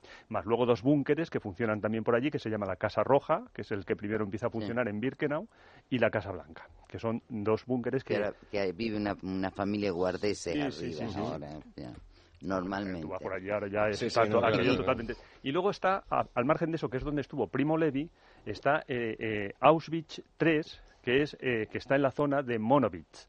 Sí. ¿eh? En el antiguo Que es pueblo de la que que fábrica de- que está a, de a caucho seis, a seis kilómetros, de- exactamente, a 6 kilómetros de Auschwitz, Mm. que es donde la IG Farben, la mayor industria eh, química alemana y del mundo en ese momento, decide plantar una, una eh, construir una planta de buna o de caucho sintético y de, y de combustible sintético, ¿no? Estamos hablando de una zona de la, de la Alta Silesia tremendamente rica en, ca- en carbón, y entonces mediante un proceso de hidrogenación ellos son capaces de transformar el carbón en, en combustible y al mismo tiempo en caucho, que venía muy bien pues para diferentes componentes bélicos, ¿no? Eh, Primo Levi estuvo en Auschwitz III, que era un campo de trabajo en un principio, eh, que se adaptó como campo de prisioneros. ¿m? Porque alrededor de, de la, la fábrica Ige Farben había muchísimos campos de trabajo, Arbeitslager, es decir, Sí. un ca- campos de los rusos, los campos de, de los ingleses, campos de alemanes. El primer campo de trabajo que aparece en torno a la fábrica de la Ige Farben es un campo de trabajadores alemanes, un campo de trabajo. Entonces, eh, eh, el, el campo de trabajo 4, Sí. Dorfrand, este iba a ser un campo de trabajo más que se estaba construyendo con, el- con los barracones y tal. En un determinado momento deciden las autoridades transformarlo también en un campo de eh, prisioneros de Auschwitz, porque an- antes lo que hacían era llevarlos desde Auschwitz hasta, hasta Monowitz. Entonces, para no tener que trasladarlos continuamente, crean un campo de prisioneros también dependiente de Auschwitz. Y todo eso, Auschwitz I, el campo de concentración original o, o el campo base, Birkenau, que no era un campo estrictamente de exterminio, Birkenau también era un campo de trabajo, había un, mixto, había un mixto. campo de, de gitanos, que luego se liquida también, había gente que trabajaba, es decir, y luego estaba Auschwitz III, que era el campo de trabajo de Monowitz. Todo eso formaba el complejo Auschwitz, eh, de Auschwitz. y a Primo Levi eh, quiero volver luego, aunque sea muy brevemente, porque eh, si nos da tiempo, espero que sí, hablar de estos Sonderkommando. Eh, mm, lo que pensaba Primo Levi de los Sonderkommando y lo que pensaba uno de ellos, que además después escribió un libro 50 años, 50 años después, es Lomo Venecia, Venecia. Acaba de morir el que primero acaba de, de morir, octubre. exactamente. Estuvo en la Casa Blanca. Y que, y que eh, explica cuál era la labor de los Sonderkommando, que, pues, eh, entre otras cosas, eh, rapar a las mujeres porque necesitaban el pelo para los suelos de los submarinos alemanes, o quitarles las piezas dentales de oro, todas esas cosas. Y, y que Primo Levi eh, les, eh, les eh, describe como los cuervos grises, los cuervos negros, y eh, Venecia mm, dice que es una injusticia porque no era otra, no podían hacer otra cosa. Pero sí me gustaría que me explicarais una cosa que yo todavía no he conseguido comprender, y es, em, y es esta eh, organización de combate eh, judía y luego otras eh, como, como la Unión Militar Judía que llegaron a, izar la bandera polaca y el, águila blanca y la estrella de David en, en, el, eh, en, lo alto del gueto y por supuesto los nazis dijeron eso hay que quitarlo ya pero hubo una lucha encarnizada y dentro de, de, esa eh, eh, organización de combate judía que tenían la colaboración del, del, eh, del Ejército Nacional Polaco había mucho antisemitismo. yo, te, cuento, yo te cuento. De alianzas extrañas. ¿Qué pasó ahí para que...? No, no, no es que, no es que izaran la bandera, o sea, es que hubo una sublevación con todas las de la ley en el gueto. Con muertos... Polonia, que es uno de los lugares más, o sea, mártires de la Segunda Guerra Mundial, sin duda, no olvidemos que la Segunda Guerra Mundial empieza para ayudar a Polonia y la, y la, Segunda Guerra Mundial acaba desmembrando Polonia. Que es, que es, una de las grandes paradojas que no se dice lo suficiente, ¿no? Entonces, eh, hay un verdad, una verdadera sublevación de los eh, judíos del gueto de Varsovia en 1943 que digamos que pone en jaque, al menos durante unos días, al todopoderoso al, al, todopoderoso, a la todopoderosa Wehrmacht eh, que tiene que entrar a sangre y fuego en el gueto. Y luego hay una sublevación de los patriotas polacos, por llamarlos así, en 1944 que se produce casi en toda la extensión de Varsovia y que es mucho más fuerte porque lógicamente tenían más recursos los polacos libres que los polacos judíos o, los que fueran que estuvieran dentro del gueto, o sea que los judíos en definitiva. Pero pero realmente la, sublevación del gueto de Varsovia es uno de los episodios más eh, no sé, importantes, emocionantes, iba a decir. y, organizado, además. Y organizado y tal. No, pero sobre todo porque decir, oye, es que, es que no es que yo he, me he encontrado una pistola o una ametralladora, me he subido al cuarto piso de una calle del gueto y he matado y he matado como en plan francotirador a un soldado alemán. No, es que es que ellos eh, ocupan todas las casas o muchas casas del gueto de Varsovia, se organizan militarmente, se mueven dentro del gueto por una serie de, vericuetos eh, eh, que hay y los alemanes que primero hacen unos intentos y son repelidos, o sea, ejército alemán y entonces mandan, creo, a otro general que está por la zona con, eh, con carros de combate y con, y, con, y con realmente una ocupación de una ciudad. Claro, lo que primero vamos a aclarar la resistencia. La resistencia armada es una cosa. Hubo resistencia armada en Sobibor, eh, campos de exterminio, Treblinka y Auschwitz.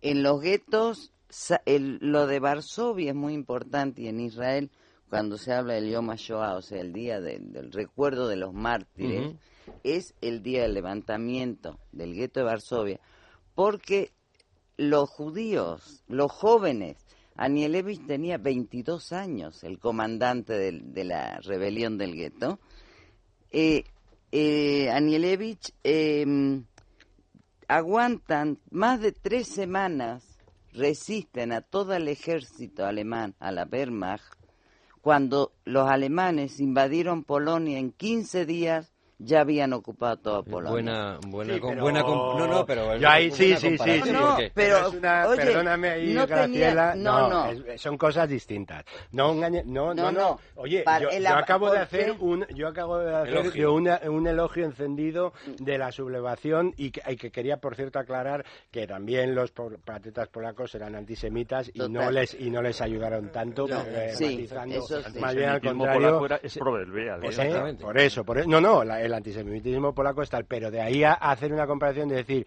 es que todo un país, Polonia, con su ejército en el 39, cae en un mes y, y, el gueto... Mm, mm, es que, oye, puede resultar engañoso para no para los para los oyentes solamente ah. lo digo nada no quiero decir que nosotros estamos hablando de matices pero que el oyente puede decir eh, tenía las mismas fuerzas eh, la Wehrmacht en el 39 y, y los mismos problemas, la Wehrmacht en el 39 contra el ejército polaco como en el 43. O sea, en el 43 la Wehrmacht está enfangada de Ozikov en, la Unión Soviética. Ha perdido Stalingrado. está en retirada. No, no, si es absolutamente meritorio. La imagen de resistencia de tres no, No, no, pero si, es, eh, si es sorprendente. Pero digo solo ese matiz, que, si parece que estás comparando cosas iguales... No, no, no, no, para nada. Y aparte de eso, eh, quería, bueno, esa es la en cuanto, por eso el gueto de Varsovia es tan importante, mm. la sublevación del gueto de Varsovia. eh, Bialystok también se sublevaron un día, dos días creo que duró la sublevación. O sea, no es que no querían sublevarse, los movimientos juveniles en Europa el Este, en la Europa, sí, del Este, algunos eran sionistas, ahora eh, otros eran antisionistas, el Bund, eran socialistas, comunistas, eh, pero y eran como cuadros militares. O sea, ellos eh, estaban acostumbrados a, los cuadros militares, los sionistas que se preparaban para ir a, la, Palestina. Entonces, ¿de qué manera podían eh, ir? No, no, no fue una cosa improvisada en el momento de decir, ¡Hala! Ahora tenemos Molotov y tenemos rifles. Dice, dice Snyder, la Organización de Combate Judía imprimió panfletos en los que explicaba que la colaboración con el enemigo era un crimen castigado con la muerte. De esta forma, la organización suplantó al Judenrat, cuyo jefe se vio obligado a admitir que ya no tenía autoridad en el gueto porque aquí no hay otra autoridad. Y añade, añade Snyder, sin un aparato administrativo y coercitivo judío eficaz, los alemanes ya no pudieron comportarse a su antojo en el gueto. Luego eh, cegaron las, hay, las hay, una, cosa que todos los edificios. hay una cosa que es importante decir yo, yo, creo y es que dentro de, hablando de lo que se sabía o no se sabía, tanto los alemanes como los propios judíos del holocausto, es que cuanto más tiempo pasa, más se sabe porque se sabe por pequeños indicios, como por ejemplo alguien que salta de un tren que va a Auschwitz o a cualquier otro de los campos de exterminio, que saltaron unos cuantos, no sé mm. cuántos en el proceso, y que saltan y que, y que saben lo suficiente o que se escapan de, de, de, los campos de exterminio y que van y, y regresan cosa absolutamente sorprendente, a pues al gueto de Varsovia o a distintos sitios y, se lo cuentan negro sobre blanco. Les dicen, no, hay, hay cámaras de gas, hay tal, eh, se está exterminando nuestro pueblo uno por uno. No ya solo es la imagen esa del niño pasándose no, no, el, índice por la garganta no, no, no, no, es gente que lo ha visto y que ha vuelto, con lo cual esa gente y que no le creen, bueno, sí, pero hay gente que le cree, gente que no, como mínimo no es tan claro. Quiero decir que, que, en el 39 es inconcebible. En el 43 ya mm, no, ya es más concebible. No, ya inclusive sabían. Yo lo que quería aclarar acá, siempre se habla de la resistencia armada. Quiero aclarar que también hubo una gran resistencia espiritual. Por supuesto. Y en realidad todo lo que se hizo, como no sea la resistencia armada, fue resistencia. Todo estaba prohibido, e igual lo hacían. Eso yo quiero que, que se tenga también en cuenta esa parte, los conciertos, en, en, por ejemplo, en Terency. En Terency eh, iban representando Brundibar, la obra de teatro, y cada tanto el director, cada día o cada semana tenía que reemplazar a los actores porque estos ya habían sido los niños enviados a Auschwitz. Y de todas maneras, en las escuelas clandestinas que funcionan en todos los guetos eh, em, bueno, no sé, la escuela, en Varsovia existía una escuela de enfermería en los hospitales y les tomaban examen y era bastante exigente.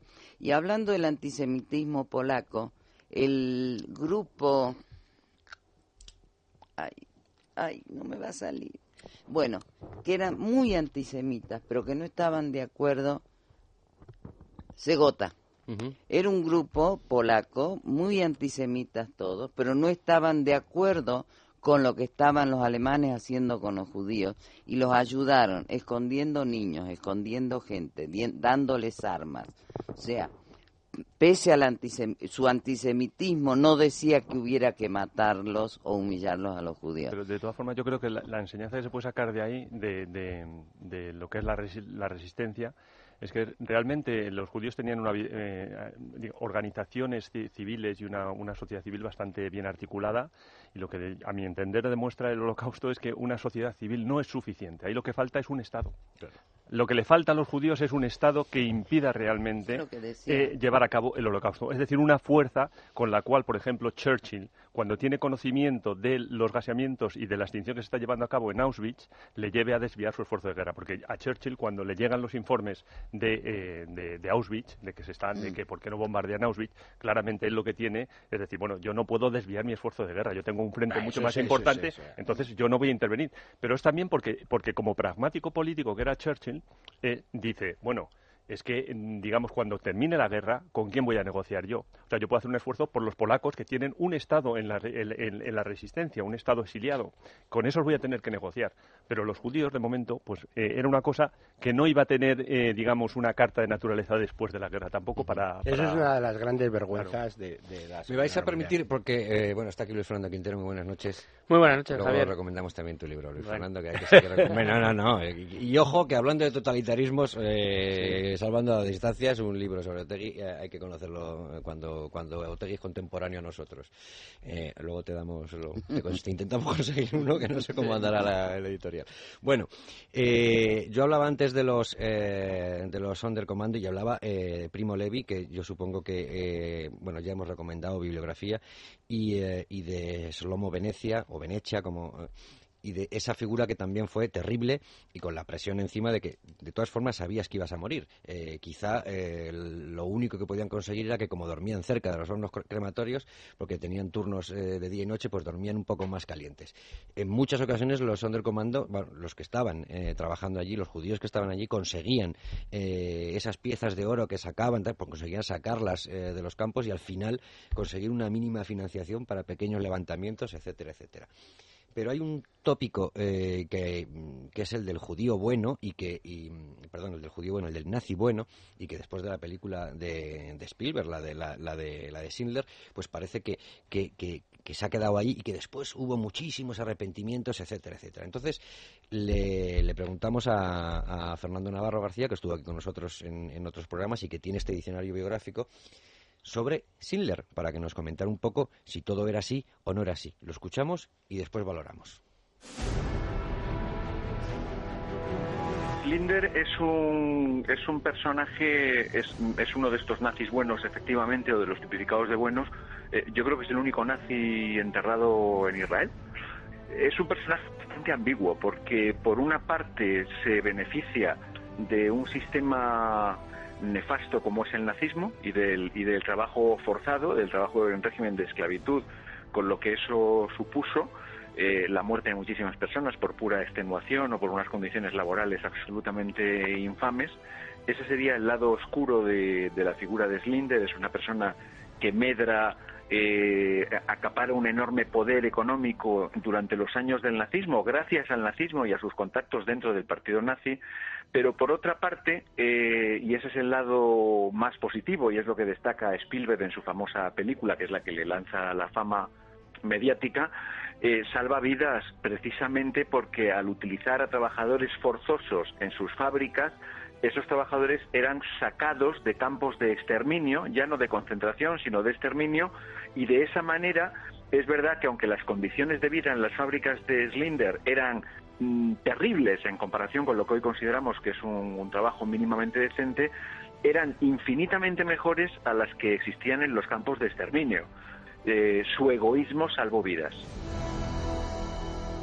Hay otra figura, que es la del arquitecto de Hitler, el de Albert Speer, que eh, cumple condena de, de, 20 años después y eh, en un principio dice que bueno él era el técnico el que por supuesto sus conocimientos enormes se aprovechan absolutamente para todo. Es el típico caso de tecnócrata que gracias a él se consigue que haya por ejemplo pues hasta una industria industria de la muerte.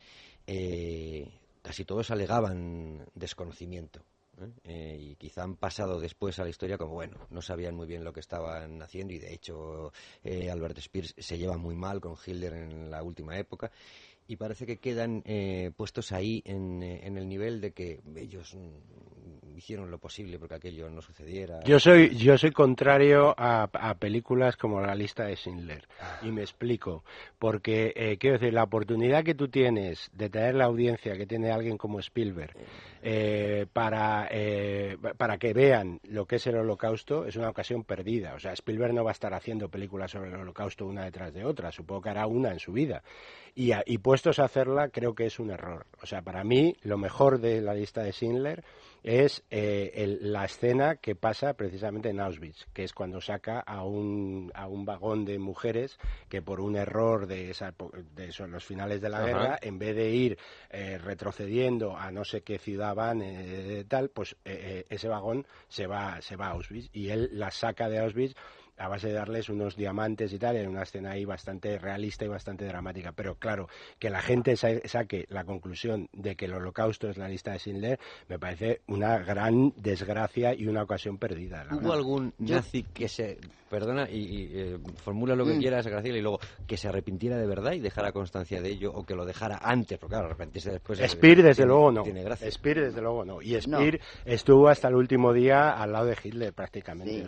Sí, se fue el último en, sus memorias cuenta cuando, cuando escucha el suicidio, el, suicidio de, del Führer, de, que se pone a llorar, de el retrato que le había dado firma, firmado por el propio Hitler se pone a llorar, ¿no? Y es el, y es el responsable ah, del esfuerzo de guerra industrial. Es, que es el ministro de, armamento, ¿eh? O sea, ten en cuenta el arquitecto de Hitler y luego se convierte O sea, ten en cuenta ¿eh? que la producción armamentística alemana alcanza su cenit dentro de la guerra en 1944, lo cual es absolutamente asombroso porque en 1944 en ese, sentido Speer es un eh, genio. es un genio, es un genio, claro que la gestión y de la lo, lo del nazi bueno no sé de dónde será, en los sueños de, de Yo lo que quería, quería aclarar algo respecto a, Schindler. Eh, en Yad Vashem se, se puso un árbol y se enterró a la mujer de Schindler. Pero Yad Vashem no querían enterrar a, a Schindler. Hubo muchísima, muchísima discusión y se hizo mucho después por presión de los mil salvados, quien salva una vida, salva a la humanidad porque los hijos de los hijos, los hijos, los nietos y los bisnietos. Hubo mucha presión y después de la película mucho más, pero en Yad Vashem no lo tenían por un nazi bueno. Sí, pero ¿sabes lo que pasa ahora? Que tú vas a Cracovia y en Cracovia ah, existe el Tour Schindler. Y a mí me indigna, porque tú lo que dices es no cogete un tren y en una hora vas a Auschwitz y no y no vengas aquí a hacer, o sea, esa es el, la cosa Hollywood, la cosa Hollywood aplicada al Holocausto. A mí esto me indigna. Pero eso sirvió para que mucha gente abriera los ojos. Es posible, es ¿eh? posible. Luis Fernando, ¿qué tenemos por ahí de? Pues tenemos algunas preguntas. preguntas sí? Javier, eh, precisamente sobre esto de los eh, llamados nazis buenos, diciendo además que vamos a hablar de, los guetos y los campos de trabajo, en Facebook nos preguntaban, concretamente Luis decía, eh, dice, la realidad era tan dura que la relativa suavidad de los Schindler de turno eh, se entendía como una suerte de síndrome de Estocolmo. Dice que si la realidad era tan mala, de repente te trataban un poquito peor y... No, síndrome de Estocolmo no, simplemente síndrome de supervivencia o espíritu de supervivencia. Es decir, que, que, tú en un campo de, en, Auschwitz eh, eh, tenías que estar en el recuento matutino y en el recuento de la tarde que podía durar horas a, a, a 20 grados bajo cero en invierno. ¿eh? O sea, ya solo con eso, sin contar nada más de lo que hacías a lo largo del día, ya, ya en, la, en la fábrica de Schindler eras un marajá o sea, no, no síndrome de Estocolmo. O sea, más. Luego nos hacen una recomendación, dice, querría decirles que hay un libro que me parece imprescindible sobre el Tercer Reich y que no dijeron, es Auge y Caída del Tercer Reich de William Scherer. Sí. Pues, así que lo apuntamos a la, a la bibliografía. Y también nos preguntan cuál es el principal argumento de los que niegan el holocausto. Confieso que no me entra en la cabeza, es Beatriz de Albacete. Bueno, eh, bueno, pues que lo horroroso, lo horroroso nunca se quiere ver. Eso está... De todas formas, la negación del holocausto no es una cosa de, ahora. Mm. Desde el comienzo mismo del holocausto ya se está negando la existencia del holocausto. Aunque todo el mundo lo conoce, pero ya hay una voluntad de quitar, de, acabar con todas las huellas. Hay concretamente un grupo que se llama, el, bueno, una acción, ¿no? La acción 1005 se mm. llama, eh, que la lleva a cabo, eh, bueno, el, el, jefe que la lleva a cabo es un tal coronel Blobel, y esta acción se inicia en junio del 42. Y esta acción, porque en un principio ya sabéis que los campos de exterminios de mm. Beuchet, eh, Sobibur, Treblinka, eh, mm, Geumno, no se, no se quemaba, bueno, allí no había hornos crematorios, se quemaba, digamos, a los, eh, en principio en Beuchet solo se enterraba. Entonces, cuando, cuando llega Franz Stagel, mm. que era el responsable de policía del, centro de eutanasia de Hartheim, cerca de Linz, cuando llega a hacerse cargo del campo de, de exterminio mm. de Sobibur, primero va a visitar el campo de Beuges y allí está Christian eh, Wirth que era también el máximo un policía responsable del, programa de eutanasia T4, ¿no? Entonces, cuando va allí, se dan cuenta, dice, eso, eso era, el, eh, vamos, cadáveres por todos los sitios, las fosas rezumando porque los cuerpos se habían hinchado, era una cosa eh, dantesca, ¿no? Entonces se dan cuenta de que eso trasciende, ¿no? Y Ede, la gente del pueblo de Beuges, que no está muy lejos, eh, huele y eso está trascendiendo a la opinión pública, incluso en los países aliados, ¿no? Entonces hay una voluntad de destruir. Y entonces este es, esta acción 1005, presidida o llevada a cabo fundamentalmente por el, por el coronel Blobel, tiene el encargo de ir a todos los centros de exterminio también a las fosas de soviéticas y eh, desenterrar a todos los cadáveres que se han enterrado y cremarlos, triturarlos si puede ser y, quemarlos y hacerlos desaparecer por completo. ¿no? Ahí ya hay una voluntad, digamos, de, de, hacer desaparecer toda huella. Luego todos estos campos de exterminio, Beuges, eh, Sobibur, Treblinka, eh, bueno, Geumno lo dejaron porque era un, antiguo, lo volaron, lo, volaron el castillo donde se llevaba a cabo. Las fosas están. Pero las fosas están. pero hay una voluntad, digamos, cuando, se sacan a todos los cadáveres y se los quema, y en Treblinka se, se empezó a quemar al aire libre en parrillas, no en hornos crematorios, eh, eh hay una voluntad cuando se liquida el campo, se quitan todas las valles, se quitan todos los, dispositivos, las torres de control y lo que hacen es pasar, arar, y en las fosas de donde han sacado los cadáveres se plantan pinos. Entonces te encuentras, tú ahora vas a, a estos campos de, este, de exterminio y te encuentras pues, eh, pues masas forestales, ¿no? Y, Bueno, y, la, y, sí, y las marchas de la muerte, que es otro de los elementos del holocausto, ¿no? Que es que cuando, cuando como la mayoría de los campos de exterminio están en, en, en, Polonia, pues eh, eh, cuando avanza el ejército rojo y ya saben que es inevitable que va a llegar, los, las SS levantan los campos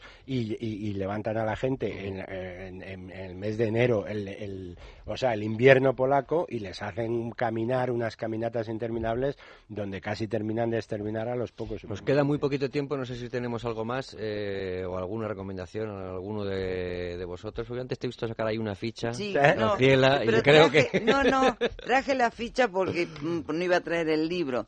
Eh, yo creo que lo comenté en el programa anterior, el libro Soldados del Tercer Reich, Testimonio de Lucha, Muerte y Crimen de la editorial crítica de Sonke Neitzel y Harald Welser. Yo creo que este es otro de los libros imprescindibles porque eh, uno es historiador y el otro es psicólogo eh, y ahí está muy bien marcada la mentalidad de la es de los SS y de la de los soldados y oficiales de la Wehrmacht. Fernando, ¿alguna cosa más? Pues eh, no, teníamos el apunte bibliográfico de, Auge, que era el tercer rey de William Shearer, y recordar, sí, eso sí, eh, debates arroba eh, esradio.fm y eh, debates en libertad en, en, Facebook para las preguntas y, apuntes bibliográficos que quieran nuestros oyentes. Yo termino leyendo en, en, el librito Auschwitz de León Poliakov algo que dice Rudolf Hess, comentado por, por, un, por un psiquiatra, dice, eh, ¿no ve usted que nosotros, hombres de las SS, dábamos por descontado que no se debía pensar en eso, ni se nos vino a las mentes hacerlo, y por otra parte había algo que se daba por seguro, y es que los judíos tienen la culpa de todo. Y termina diciendo, era un engranaje inconsciente de la inmensa máquina de exterminación del Tercer Reich. La máquina está rota, el motor ha desaparecido y yo debo hacer lo mismo. El mundo lo exige. Que el público siga, pues, creyéndome una bestia feroz, un sádico cruel, asesino de millones de seres humanos. Las masas no pueden hacerse otra idea del antiguo comandante de Auschwitz. No llegarán a comprender jamás, dice, que yo también tenía corazón. Sí, sí. Eso eh, llega a decir este señor, Rudolf Hess. En fin, pues que muchísimas gracias de verdad a los tres por la doble sesión, una de ellas además en pleno puente. Muchísimas gracias de verdad y seguiremos contando con vuestra sabiduría y a consultaros cualquier duda. Luis Fernando Quintero, periodista y escritor. Bueno. Muchas gracias. No, no, ¿cómo que no? Periodista. Eh, el libro eh, Otegui, El Hombre Nuevo, o Un Hombre Nuevo. El Hombre el Nuevo. Hombre Nuevo, en SEPA. En Editorial SEPA. Editorial SEPA, que hay que leérselo, ¿eh? comprarlo y leérselo. Ese lo tienen que comprar. Si no, no, si no, no hacemos nada. Muchas gracias a todos. Eh, y si ustedes nos, nos escuchan hoy, nos están escuchando desde Barcelona o han podido ir a esa manifestación que hubo el viernes, pues enhorabuena y sobre todo muchas gracias. Y gracias también a Luis Alonso, a Marta Pérez, por haber estado ahí en el control de sonido. A ustedes, hasta la semana que viene. Debates en libertad. Javier Somalo.